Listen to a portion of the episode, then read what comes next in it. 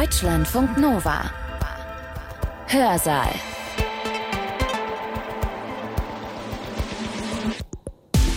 Seid gegrüßt, herzlich willkommen. Ich bin Sibylle Zalewski. Wir leben hier in Deutschland in einer repräsentativen Demokratie.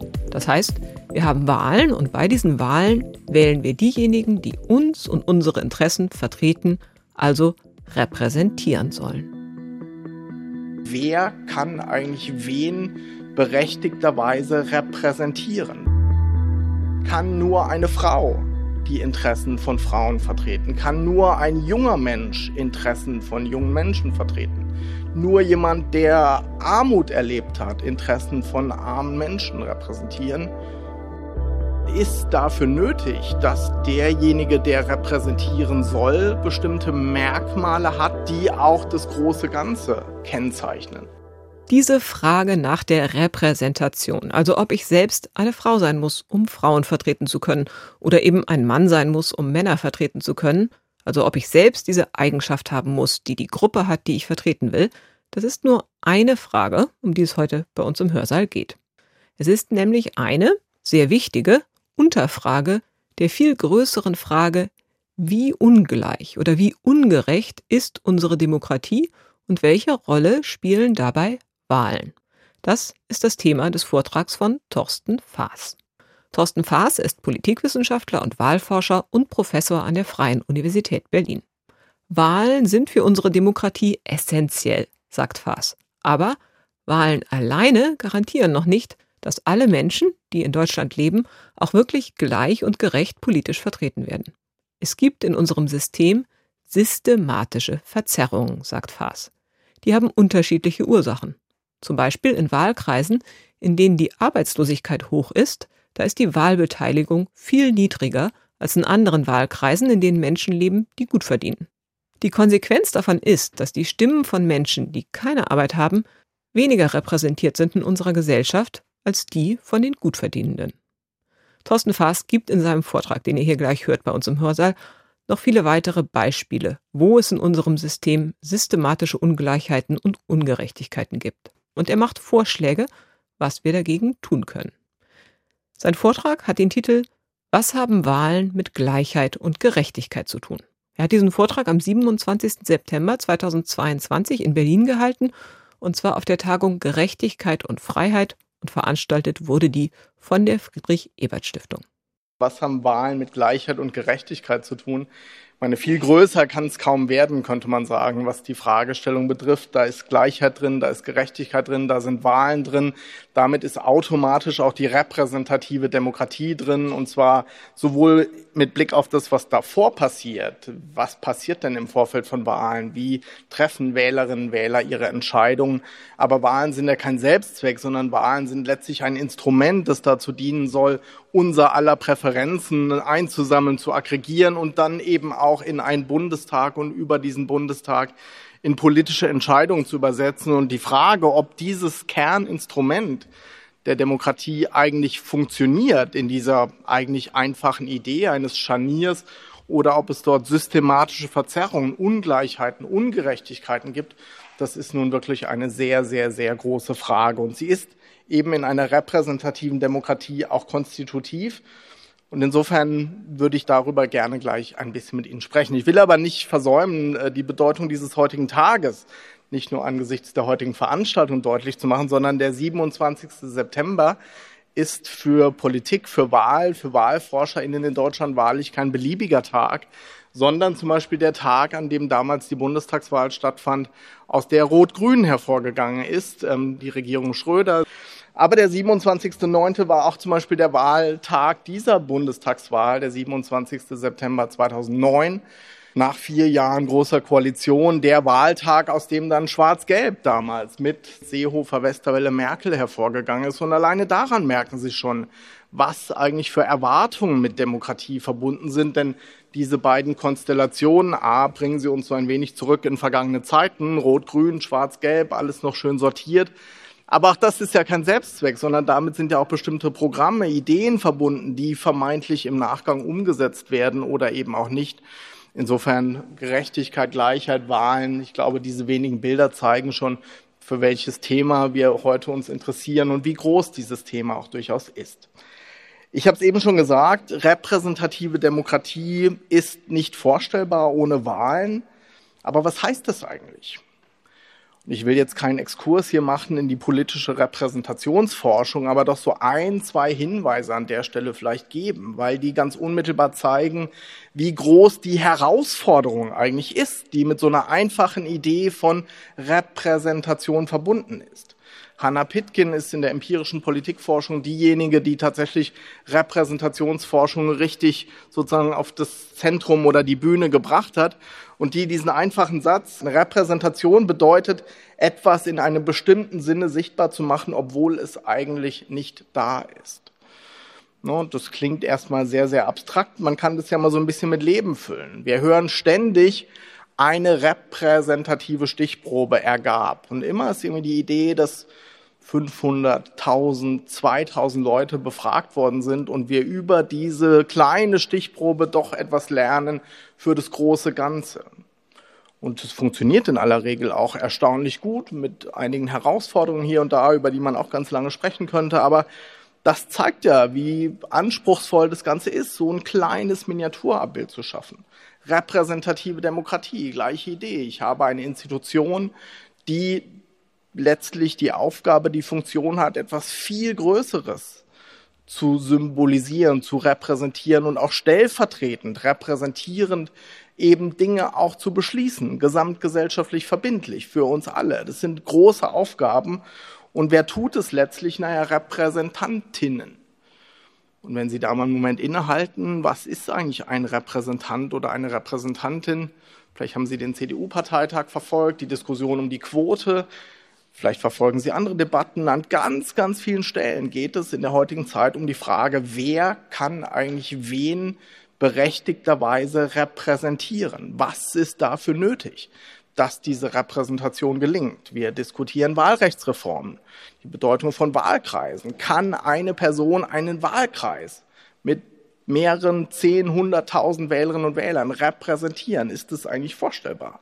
Wie anspruchsvoll ist es bitte schön und kann das noch dazu gleich und gerecht sein? Also diese wenigen Sätze zeigen Ihnen vielleicht, ja, wir reden oder ich rede im Folgenden vor allem über Wahlen, aber eigentlich geht es um wirklich ganz große Fragen der Demokratie, die keine Selbstverständlichkeit sind. Das wird meine Linie in der Argumentation sein, sondern diese Repräsentation vollzieht sich entlang einer Kette einer Sequenz von Stufen und letztlich auf jeder dieser Stufe drohen eigentlich Gefahren für Gleichheit und damit vielleicht auch Gerechtigkeit. Ein Satz noch, ehe ich zu dieser kettenförmigen Idee komme, wie sich Repräsentation eigentlich gestaltet. Hannah Pitkin hat noch eine sehr zentrale Unterscheidung eingeführt. Ich habe es eben schon mal kurz erwähnt. Quote wer kann eigentlich wen repräsentieren? Ist dafür nötig, dass derjenige, der repräsentieren soll, bestimmte Merkmale hat, die auch das große Ganze kennzeichnen? Kann nur eine Frau die Interessen von Frauen vertreten? Kann nur ein junger Mensch Interessen von jungen Menschen vertreten? Nur jemand, der Armut erlebt hat, Interessen von armen Menschen repräsentieren? Was mit Blick auf den Bundestag schon eine erste Herausforderung darstellt, denn ein Abgeordneter ist vieles, aber sicherlich nicht arm. Vielleicht war er es oder sie mal irgendwann, das will ich gar nicht in Abrede stellen, aber trotzdem, Sie sehen sofort die Idee von deskriptiver Repräsentation, dieser Idee, dass Merkmale übereinstimmen müssen, die ist wichtig, die erfreut sich ja auch großer Beliebtheit in der aktuellen Debatte. Aber Pitkin sagt zu Recht auch, das ist vielleicht auch nur ein Mittel zum Zweck, denn in letzter Konsequenz sind wir ja vielleicht daran interessiert, dass substanzielle Repräsentation passiert. Dass Inhalte beschlossen werden, Inhalte entschieden werden, die bestimmte Interessen bedienen und damit andere auch nicht. Und das ist gerade ein großes, spannendes Feld in der empirischen Politikforschung, in welchem Verhältnis eigentlich diese beiden Dinge zueinander stehen ob junge Menschen andere Arten von Politik machen als ältere Menschen, ob sich das niederschlägt, auch in Inhalten, das bejaht die Forschung tendenziell. Aber es ist eine spannende Frage, die trotzdem immer wieder zu diesem Kern zurückkommt. Funktioniert eigentlich Repräsentation? Was sind die Logiken, die hier greifen? Und im Folgenden würde ich es gerne, keine Sorge, falls Ihnen das zu abstrakt war bisher, gerne mal so ein bisschen konkreter einfach durchdeklinieren, wie anspruchsvoll dieser Prozess politischer Repräsentation ist und wie sozusagen vielschichtig und damit auch gefährdet er an vielen Stellen ist. Ich will es einfach einmal durchdeklinieren, das könnte man an vielen Stellen noch feinkörniger machen, aber dieser ganze Prozess fängt letztlich damit an, dass wir eine, ja, da geht's schon los, wahlberechtigte Bevölkerung haben. Das ist was anderes als eine Wohnbevölkerung. Ich werde gleich noch ein, zwei Sätze dazu sagen, aber damit beginnt eigentlich die Kette, könnte man sagen. Dann haben wir WählerInnen, die von ihrem Wahlrecht Gebrauch machen, aber das tun nicht alle, sie wissen das und auch da drohen Ungleichheiten, Ungerechtigkeiten. Auf der anderen Seite haben wir ein politisches Angebot, das am Wahltag zur Wahl steht. Da sind Parteien ganz, ganz wichtig und damit unmittelbar die Frage, wer ist eigentlich in Parteien? Was zeichnet Parteimitglieder aus im Vergleich zu der Menge der Nichtparteimitglieder? Wer aus dem Kreise der Mitglieder wird dann zu Kandidatinnen und Kandidaten? Auch eine Stufe, die keinesfalls zufällig passiert viele hier im Raum wissen das, glaube ich, aus eigener Erfahrung, sondern da sind ganz systematische Faktoren am Werk. Ähm, nächster Punkt, wer von den Kandidatinnen wird tatsächlich erfolgreich zu Abgeordneten gewählt. Nächste Stufe, wieder eine Stufe mit potenziellen Verzerrungen. Und dann ist das, was im Bundestag oder in einer Institution passiert, machen wir uns nichts vor. Auch dort sind doch nicht alle gleich landen alle Frauen am Ende im Ausschuss für Soziales, was man empirisch durchaus beobachten kann? Oder haben wir da auch eine Logik, dass eigentlich alle überall vertreten sein müssen? Landen die jungen Leute im Ausschuss für Jugend? Landen die Abgeordneten Migrationshintergrund im Ausschuss für Fragen der Migration etc.? Oder haben wir wirklich eine Idee, dass überall hier auch Gleichheit passiert? Auch eine Frage von Repräsentation, eine, die sich dann schon übersetzt in die Art und Weise, wie am Ende politische Entscheidungen ausfallen. Und darum geht es in letzter Konsequenz. Was gilt in diesem Land? Was ist der Mindestlohn, der gilt? Ist er acht, neun, zehn?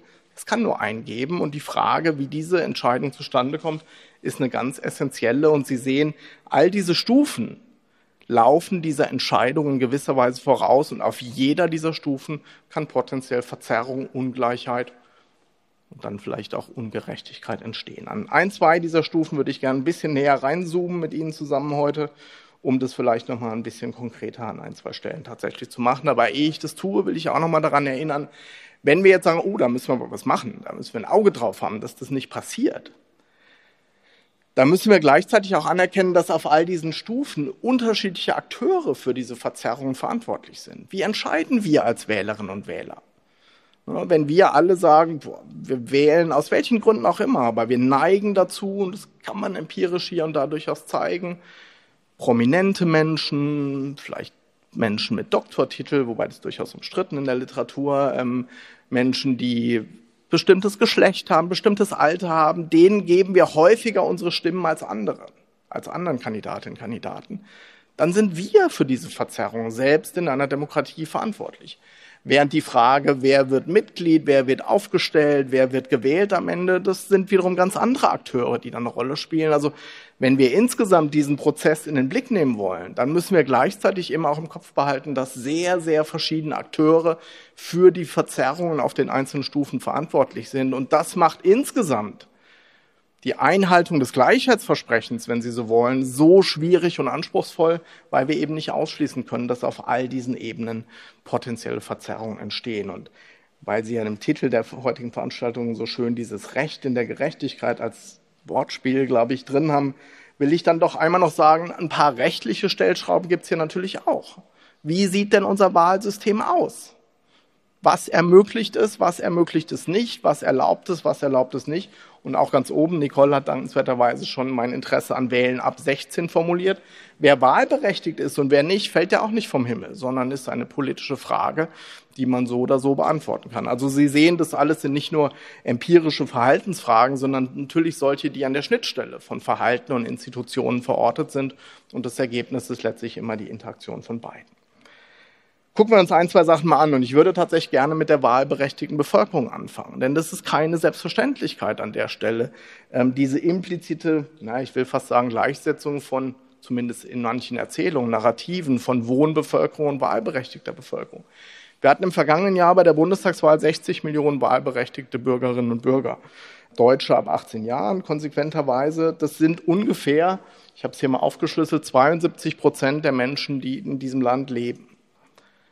Also mehr als ein Viertel der Wohnbevölkerung. Und da gibt es gute Gründe für. Ich will das jetzt hier gar nicht populistisch argumentieren. Ich will es einfach nur mal deutlich machen. Ein gutes Viertel der Menschen, die in diesem Land leben, hatten am Wahltag im vergangenen Jahr kein Wahlrecht. Ne? Sie sehen dann hier die Gründe, warum das nicht der Fall war. 12 Millionen Menschen mit deutscher Staatsangehörigkeit unter 18, nochmal 2 Millionen unter 18, die aber zusätzlich noch nicht die deutsche Staatsbürgerschaft haben. 9 Millionen Menschen über oder ab 18, denen die deutsche Staatsbürgerschaft fehlt, summiert sich alles auf dazu, dass wir 72 Prozent wahlberechtigte BürgerInnen haben, 28 Prozent nicht.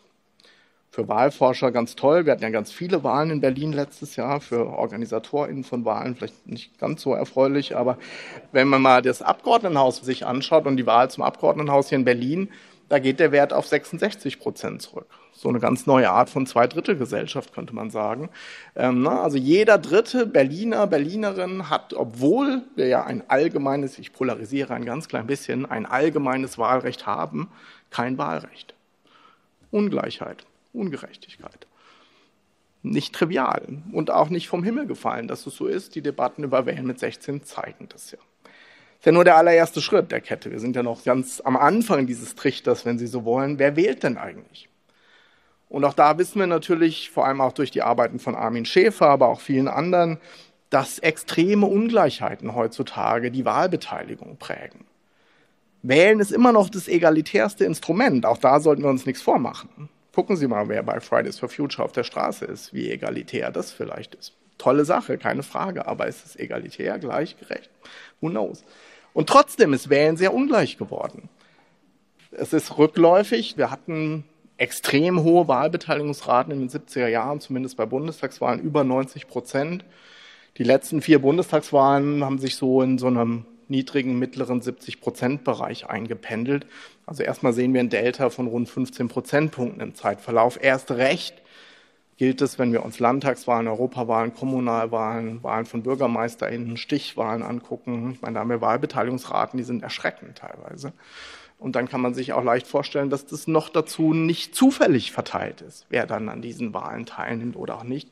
Und das ist, glaube ich, der entscheidende Punkt. Diese Rückläufe, da wird dann nicht gelost, wer wählt denn jetzt und wer wählt nicht, sondern es sind ganz harte strukturelle Faktoren, die da eine Rolle spielen. Wer von seinem Wahlrecht Gebrauch macht und wer nicht.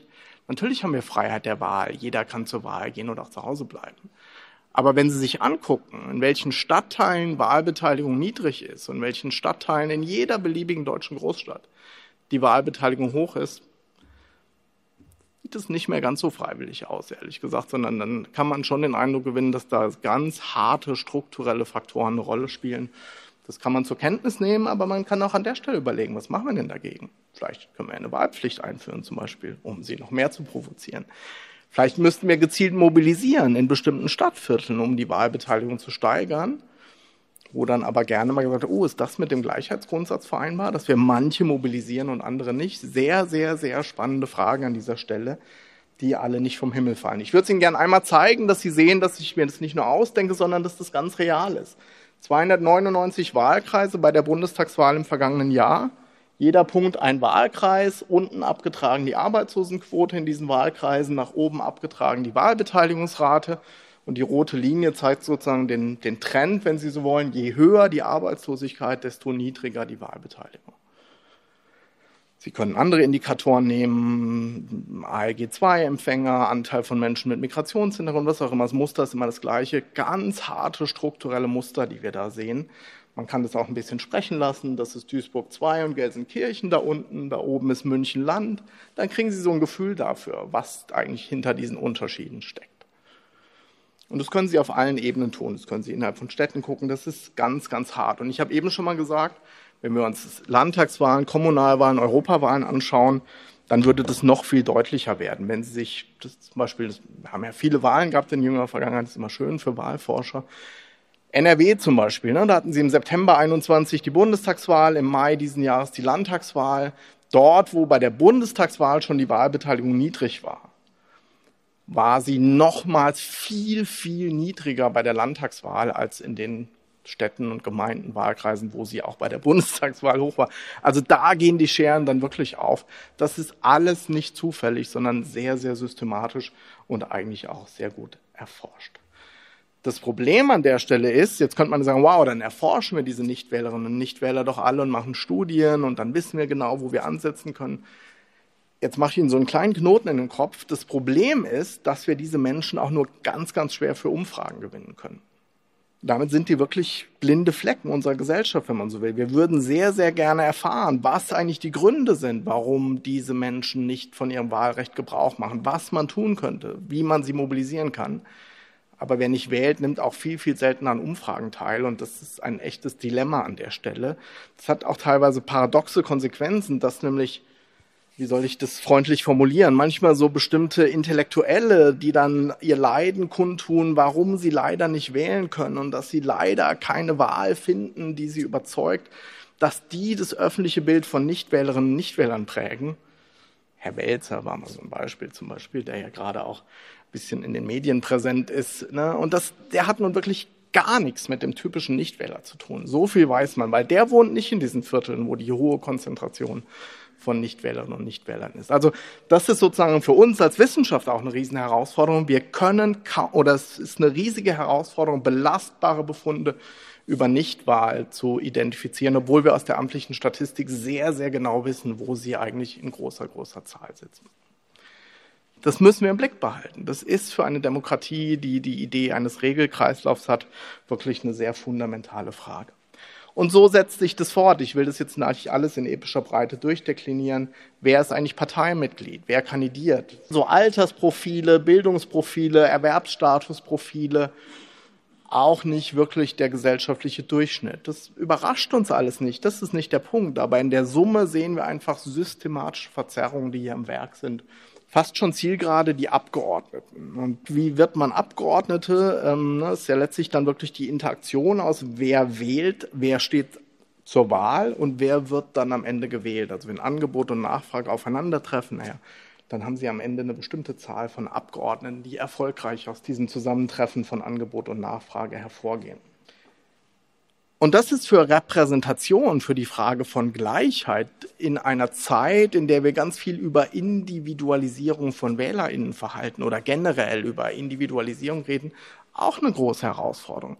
Wenn es keine Gruppen mehr gibt, die man als solche ansprechen kann, sondern wenn die Gruppen sich immer mehr ausdifferenzieren, wenn die Wahlmotive individuell sehr unterschiedlich werden, dann ist die Frage von Repräsentation bestimmter Interessen tatsächlich alleine schon aus der Warte betrachtet eine gewisse Herausforderung. Aber ich will es auch hier nochmal mit ein, zwei Zahlen unterfüttern.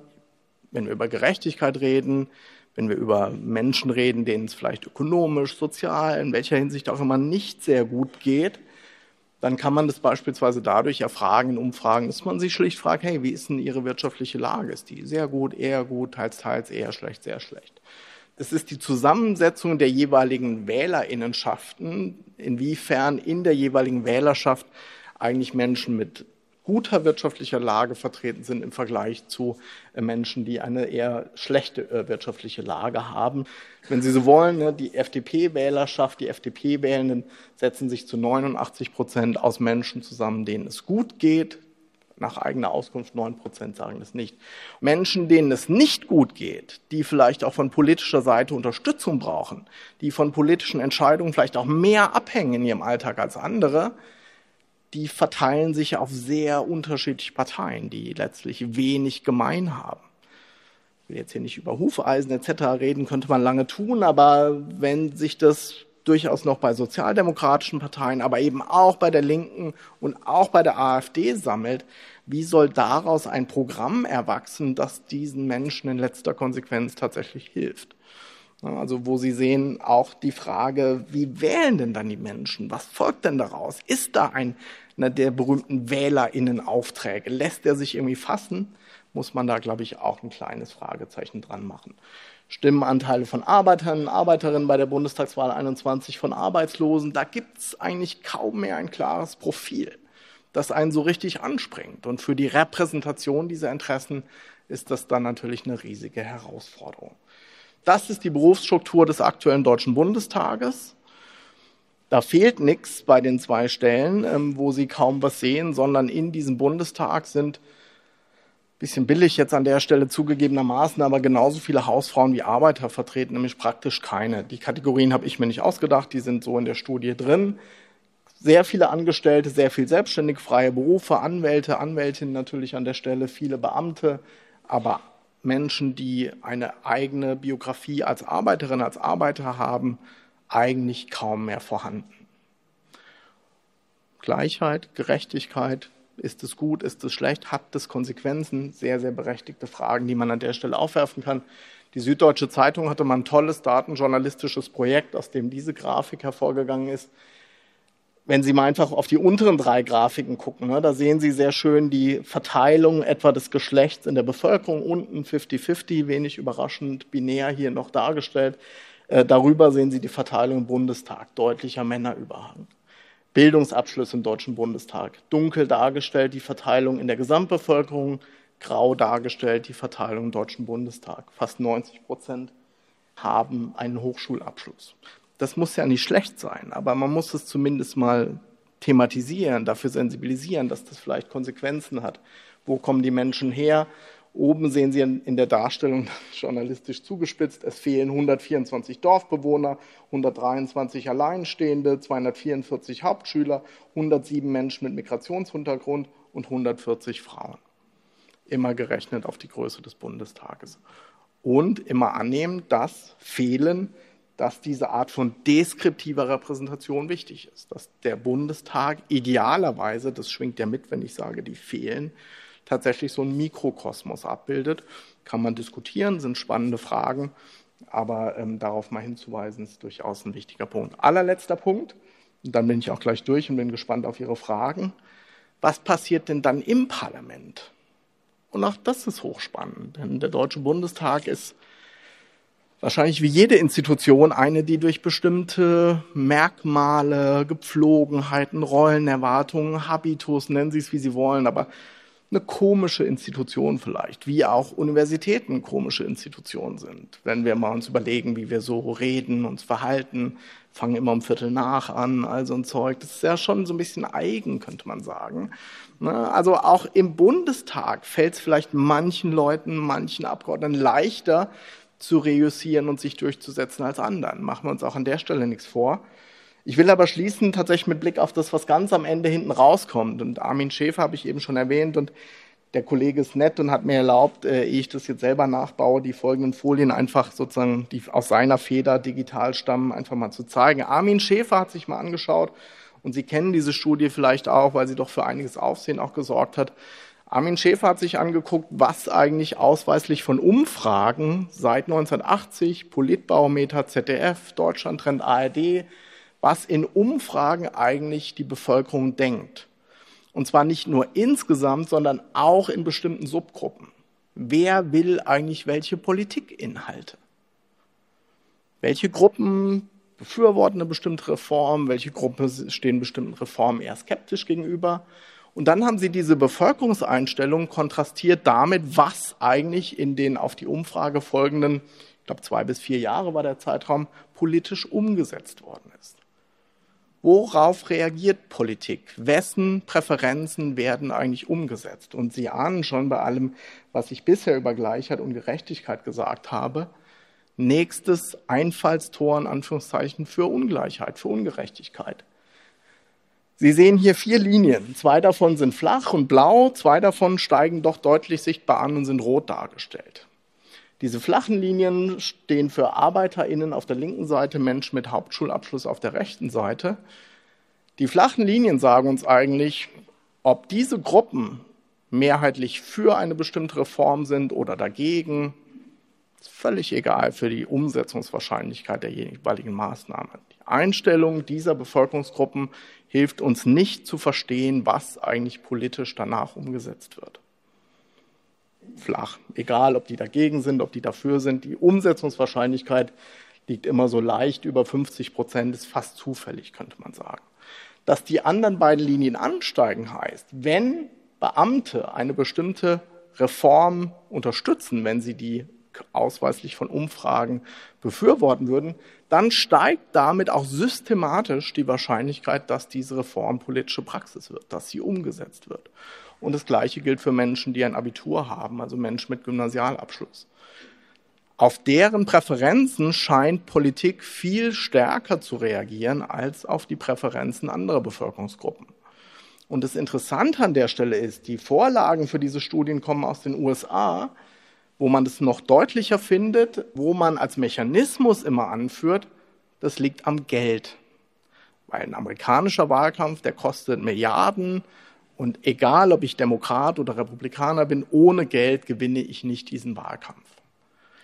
Das ist in Deutschland ansatzweise auch so, aber es ist bei weitem nicht in diesem Maße eigentlich prägend. Insofern ist die spannende Frage wirklich, warum ist es denn so? Was ist denn dann eigentlich der Mechanismus im deutschen Kontext, der zu diesen systematischen Verzerrungen führt? Naja, man könnte jetzt auf den Trichter verweisen, den ich Ihnen gezeigt habe. An jeder dieser Stufe sind so gewisse, mindestens gewisse Verzerrungen im Spiel, die zu Lasten von manchen Gruppen zugunsten von anderen Gruppen wirken. Und das erklärt vielleicht am Ende auch, warum bestimmte Dinge systematisch verzerrt hinten rauskommen. Damit Sie jetzt nicht hier rausgehen und sagen, boah, der hat ganz viel düstere Szenarien gezeichnet, das muss alles nicht so sein. Das ist nicht so, weil es schon immer so war, sondern das ist alles letztlich änderbar. Ja, das ist ein komplexer Prozess mit vielen, vielen Akteuren, mit vielen, vielen Stellschrauben, aber ich habe es an so ein, zwei Stellen auch schon gesagt. Wahlpflicht, gezielte Mobilisierung von bestimmten Wählerinnen und Wählern in prekären Stadtvierteln oder ähnliches. Alles möglich und wenn es gewollt ist, auch umsetzbar. Die Wahl ist und bleibt das egalitärste Instrument, das will ich nochmal gerne sagen. Direkte Demokratie etc. ist bei weitem nicht gleicher, im Gegenteil, ist durch noch viel stärkere Ungleichheiten geprägt. Insofern wäre ich immer vorsichtig bei Maßnahmen zu sagen, wir müssen das Partizipationsportfolio erweitern und dann ist alles gut. Würde ich immer sehr, sehr genau hinschauen, ob das stimmt.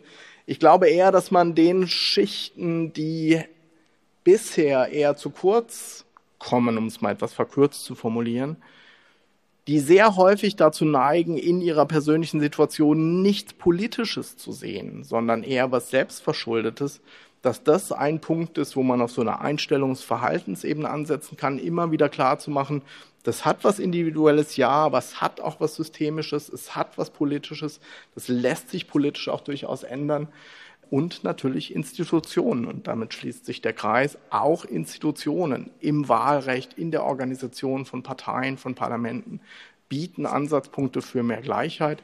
Damit danke ich Ihnen sehr, sehr. Ah nee, Entschuldigung. Das wollte ich jetzt doch nochmal nicht untergehen lassen. Denn diese Wahl 98, da war ich fast schon beim Fazit, die war sehr, sehr besonders. Die Wahl 98 war eine, die tatsächlich dadurch gekennzeichnet war, dass Arbeitslose häufiger gewählt haben, dass die wirklich mobilisiert waren, dass in Stadt- und Landkreisen, die durch eine hohe Arbeitslosigkeit geprägt waren, plötzlich mehr Menschen gewählt haben. Warum?